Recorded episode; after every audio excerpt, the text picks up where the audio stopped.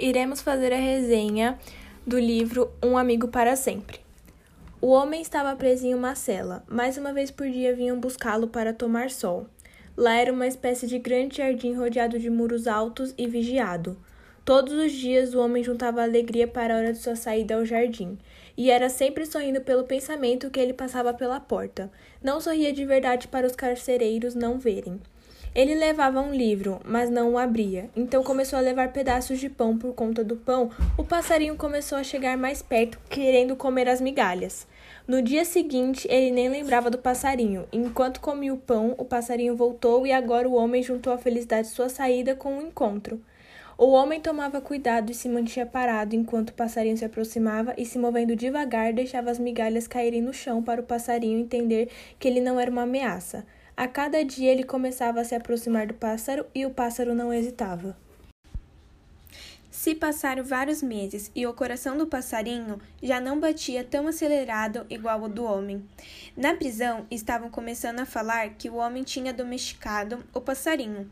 Todo dia o pássaro ia comer migalhas em sua mão. Outros homens tentavam fazer a mesma coisa, mas nenhum conseguia. Havia chegado o inverno, mas não era rigoroso naquele país. Havia flores e os pássaros não brigavam. Pela primeira vez, o pássaro não veio buscar migalhas do homem na porta do jardim. O passarinho não veio no dia seguinte, nem no outro e nem mais nenhum dia.